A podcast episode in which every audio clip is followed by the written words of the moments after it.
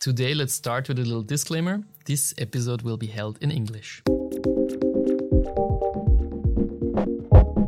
They're maximizing the benefit it can bring to the Chinese customers. Says Victoria, head of the EFS China office. She's here today together with her colleague Chloe, who is the head of marketing in the EFS China office, to talk about our China team, the projects that they're doing there, and the Chinese car industry in general. Hello, everybody. Welcome to the EFS podcast. I want to welcome my two great guests today from EFS Team China, um, Victoria and Chloe. So please uh, welcome. Hello. How did you come here? Why are you here? And how are you? Hi, everybody. This is Victoria Feng or Ganlu Feng from EFS China. Um, I've been working for EFS for already eight years almost, and uh, uh, really excited to be here, uh, be back to the office after three and a half years uh, due to the whole corona con- control and lockdown. And uh, I am now the head of the China team and uh, really honored to be here. And thanks again, Rob, for the invite to share with everybody the our business in China and our team in China. The honor is on our side. Yeah, so hello, this is Chloe. I'm the responsible for the uh, marketing and communication activities for EFS China. Yeah, and uh, for this time, it's the first time that I have been in our Vienna office. I was quite excited uh, and very looking forward to seeing you so we will also talk more in this episode about the trends and the Chinese uh, vehicle industry and car industry. So, but before we get there, actually, let's jump a bit back and go back to um, our China team because we are we are actually very curious. You know, um, a lot of us we a lot of us haven't met you yet, don't know you yet. Also, it was a hard time the last three years, have we heard? So, um, yeah, maybe tell me about Team China. So you're based in Shanghai, is that correct? To be more exact, we actually have an office in Beijing and an office in Shanghai. Me and Chloe, we are from the Beijing office, and we also have colleagues in Shanghai. Yeah, and how did this all start? Uh, if we really trace back to the first footprint uh, EFS ever made in China, I would say it it has to do with the founder of EFS, uh, who set his foot to Chinese market to China uh, about 15 years ago when he saw that there is a huge potential of Chinese automotive industry. He went there. He tried to start a certain business there.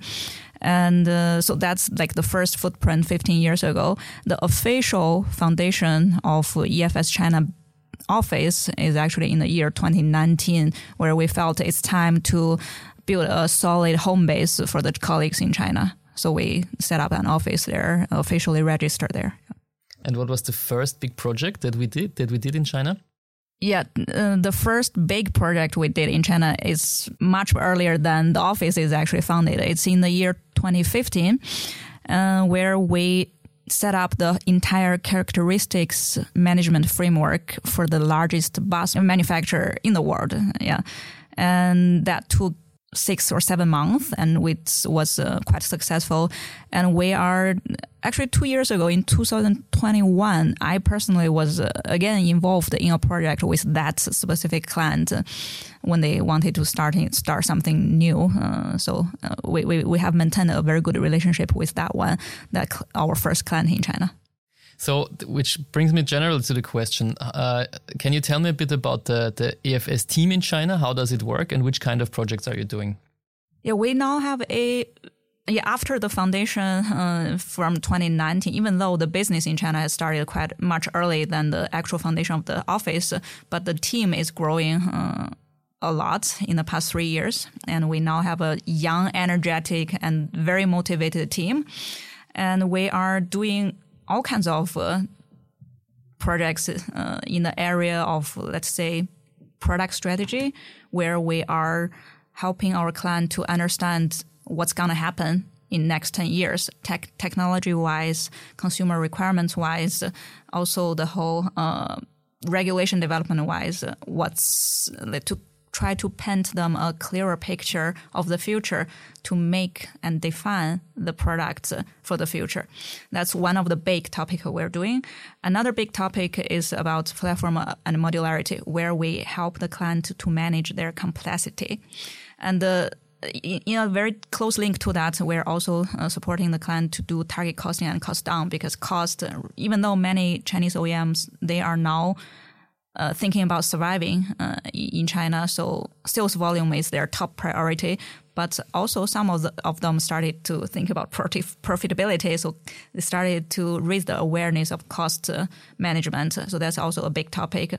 And we are also doing a little bit IT relevant projects, uh, similar like Austrian uh, EFS Austria. We the, the topic in IT for EFS China is more about IT tendering management. Yeah, that's in general what do we do. And how does the interaction between EFS Austria or EFS Europe and uh, the team China work? Mm-hmm.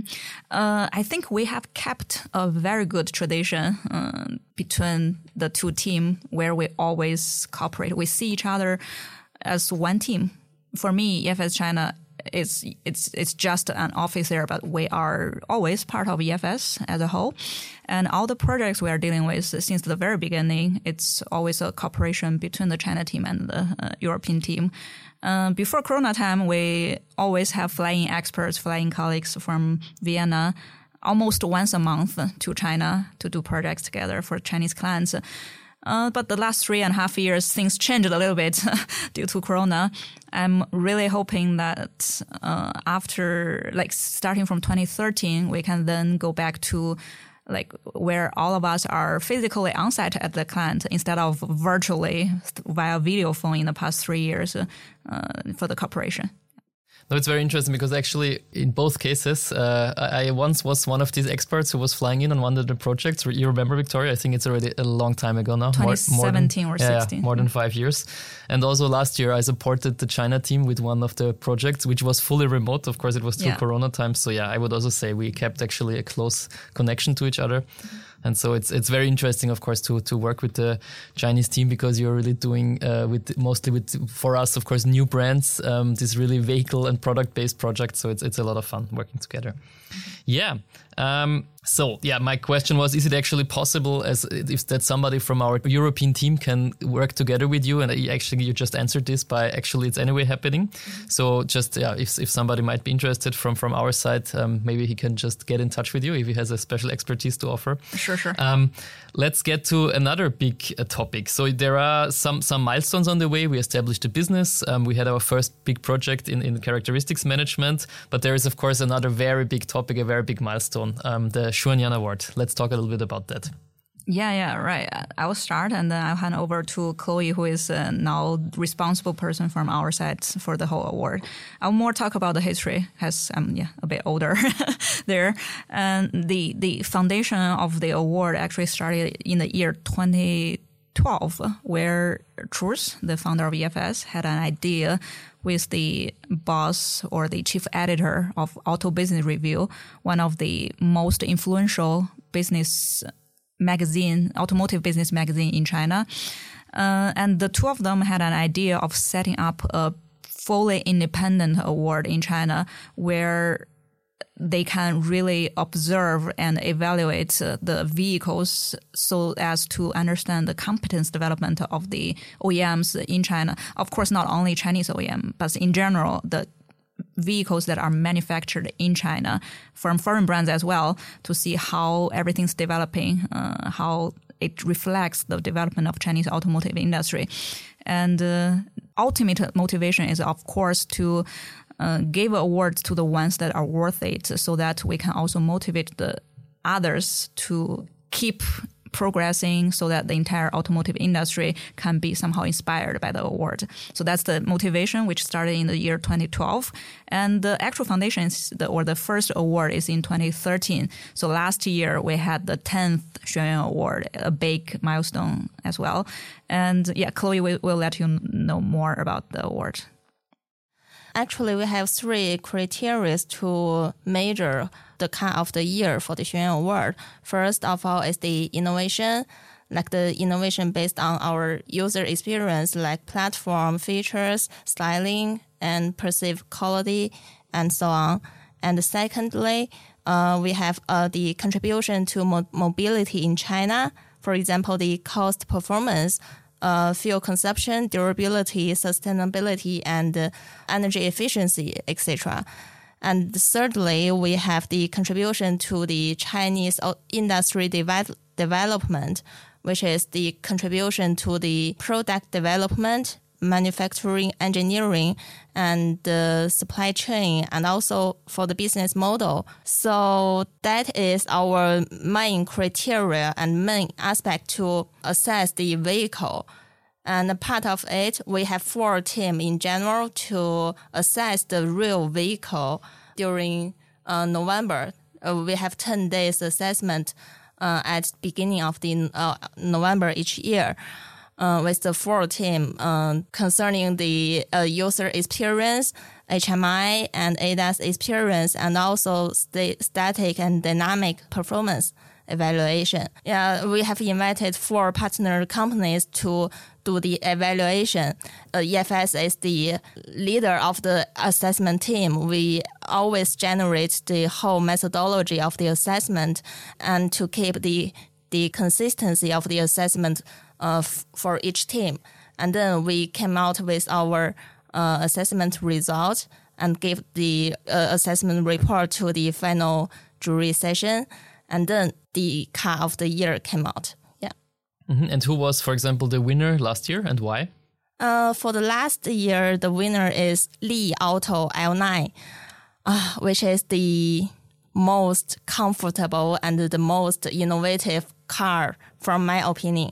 Yeah, and uh, once Truls experienced this car, uh, he always feels that this car is extremely comfortable for passengers. Uh, yeah, and for example, they have expanded more scenarios uh, out of the traditional uh, use cases of, of a car. For example, the camping scenario, which is popular in China market now, and also for the uh, younger generation, they always drive their cars with some friends and to go somewhere for camping. And then thanks to the like the EV penetration, they can they allowed uh, they could provide the uh, electricity for more scenarios uh, outside. We can regard a car like a engine for the electricity. Yeah.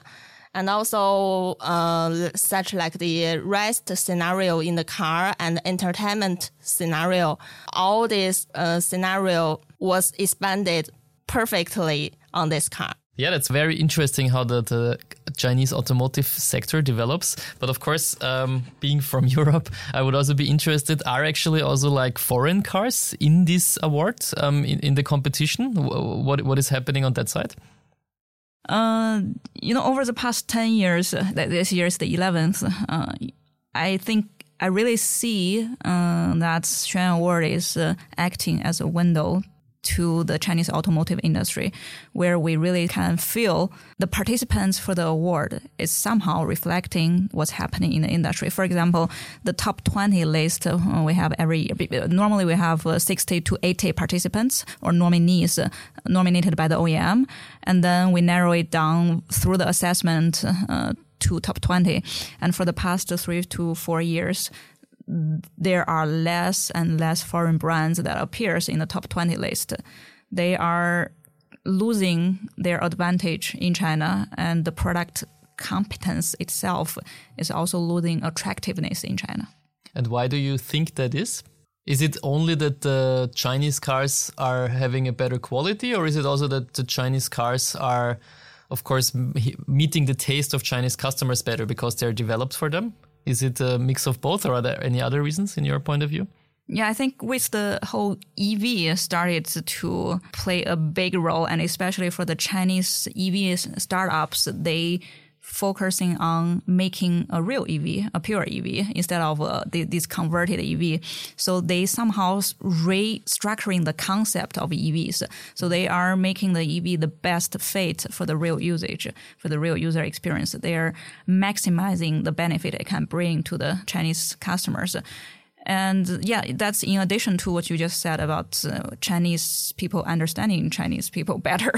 and I think, yeah, in addition, yeah, the, the foreign brands, they are I think their awareness has been raised. I saw uh, from the Shanghai Auto Show, many foreign brands are, even BMW are saying that China is the home of BMW and they are, they will, they definitely will put more focus on understanding the Chinese cons- consumer and design their product with the orientation to the real needs of the Chinese customers. And and what do you think the other way around? Of course, if the Chinese cars, because they're getting better and better quality wise and, and, and, and use case wise, do they when if they are developed for Chinese customers, will they then also be able to have this success in other markets? Because maybe the other customers are working a little bit different you know, for me, it's a bit hard to say. I thought that if the cars are like Chloe just mentioned, Li Auto, it's very good. It's very comfortable in terms of NVH. It's also uh, really well balanced between the whole driving performance and its uh, comfort. So it's a very well balanced vehicle. And if I imagine how Li Auto will, the sales performance will be if they uh, really decide to come to Europe, I I'm not really sure because for Chinese customers, the car now is more than just a transportation tool. And with this L9 targeting the young house dad, so they, they are actually that's perfect for you, Ralph. with with with a new baby, yeah, it's uh, it's really for three generations sitting in a car together. It's a large uh, SUV. Everybody's feeling are taken or everybody's requirements uh, or all the passenger requirements are taken into consideration in this car in terms of in terms of comfort and entertainment. But that's because the connotation of car is getting larger and larger. It's not just a tool for transportation. It's kind of a second home so for Chinese, this is the meaning of a car is getting larger. But I'm not really sure if that's the same case in Europe. So my impression of the European car consumers are still they they more or less still regard the car as a transportation tool. As long as whether you are ICE or NEV, you should be able to bring me from one destination to another. That's the major the major point. So I'm not really sure if that really fits. So the, here is what I see actually EFS comes in. If we talk back to the, our business, uh, I think EFS, one of our big advantages is that we understand both culture and both market very well. So for the European OEMs who are entering China, we are actually supporting them. Last year, uh, our colleagues are doing a project for a largest uh, truck manufacturer in Europe to help them define a new product for China. And uh, in the same time, we are also supporting the Chinese OEMs who are dedicated to enter Europe, not only passenger car, but also commercial vehicle. I think it's a natural step. Once they really win in their home market, they would like to expand to other countries. But whether they will, will really make a success in the foreign countries, uh, for now, I see NIO is doing a great job because mm-hmm. NIO, they are really capturing the cultural fate in Europe. So they have an entire European team set up in Europe with Europeans. And uh, all the taste of European customers are taken into consideration for their whole marketing activity and also product definition uh, in Europe. But for other brands like BYD, to be honest, I don't think they are doing as well as NIO. I see advertisements of them uh, of BYD in Vienna yesterday while I was walking on the street, and I I think their understanding of uh, European market or the culture here are still there are rooms for improvement. I would say, and I'm hoping that we can support them here unfortunately, um, this is a very interesting conversation, but we have to come to an end. So I, I want to ask you a last question. Hearing this, so we are supporting Chinese customers to go to Europe, European car companies, OEMs, to go to China. Where do you see EFS Team China actually in 10 years from now? That's actually a very hard question. To make it short, I have really big hope together with our uh, many top management of EFS Global. Uh, we all have big hope of uh, our business in China. And in 10 years, uh, I would see 50 to 100 people uh, of uh, our team um, in China supporting, doing similar things, uh, helping the clients understand future and helping them understand the different markets they want to go in. So the topic wise, it might stay the same, but uh, competence wise and also the team wise, I would say that we will, we are on a very good way to develop and we will be grow larger and larger. Yeah. Thank you very much. Great last words. Then, yeah, thank you, Victoria, Chloe. It was a pleasure to talk to you. Thank bye you. bye. Thank, thank you. you. Thank you. Bye. So much for the latest episode of the EFS podcast. We hope you had a lot of fun and got some interesting insights. And see you and hear you the next time, probably again with an episode in German. Bye bye. Ciao.